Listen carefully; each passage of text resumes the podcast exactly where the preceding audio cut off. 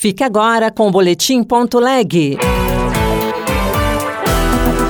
Boletim.leg. As últimas notícias do Senado Federal para você.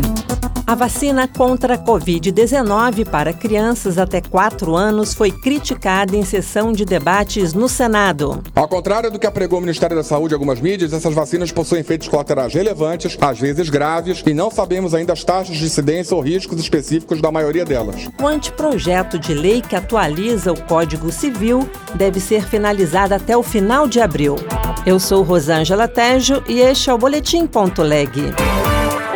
O Senado realizou uma sessão de debates temáticos sobre a vacinação de crianças contra a Covid-19.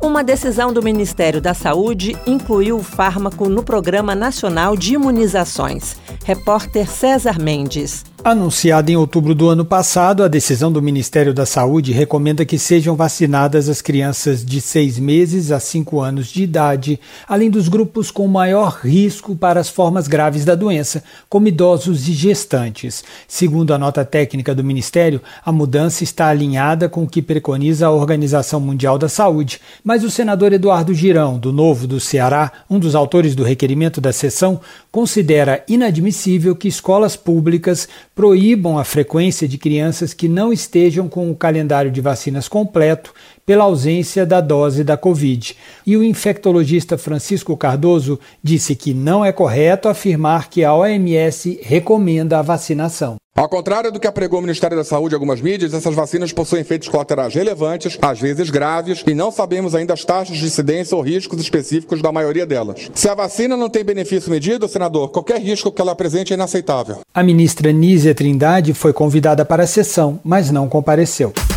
O marco legal dos jogos eletrônicos, a educação no campo e a marcação gratuita de assentos nos voos domésticos estão na pauta de votações das comissões desta semana. Outro projeto é o que endurece a pena para quem furta fios e cabos da rede pública de eletricidade e internet. Repórter Yara Farias Borges. O marco legal dos jogos eletrônicos retorna à pauta da Comissão de Educação. A proposta prevê redução dos impostos do setor ao incluí-los nas mesmas regras de tributação dos equipamentos de informática, bem como permite que o desenvolvimento de games conte com incentivos da Lei de Informática e gere empregos. Os senadores da CE também poderão analisar o projeto que determina que a educação no campo seja adaptada às necessidades e realidades das populações rurais, como explicou a senadora Ivete da Silveira, do MDB catarinense. Muitos são os estudos que indicam que a maior parte da população hipossuficiente brasileira se concentra nas periferias das grandes cidades e no perímetro rural, o que requer estratégias específicas de amparo a esse público. Na quarta-feira, a Comissão de Constituição e Justiça votará o endurecimento da pena para crimes de furtos de cabos de energia elétrica e a marcação gratuita de assentos no transporte doméstico aéreo de passageiros. A atualização do Código Civil é o tema de comissão de juristas instalada em setembro de 2023, que já apresentou relatório final para ser discutido e votado.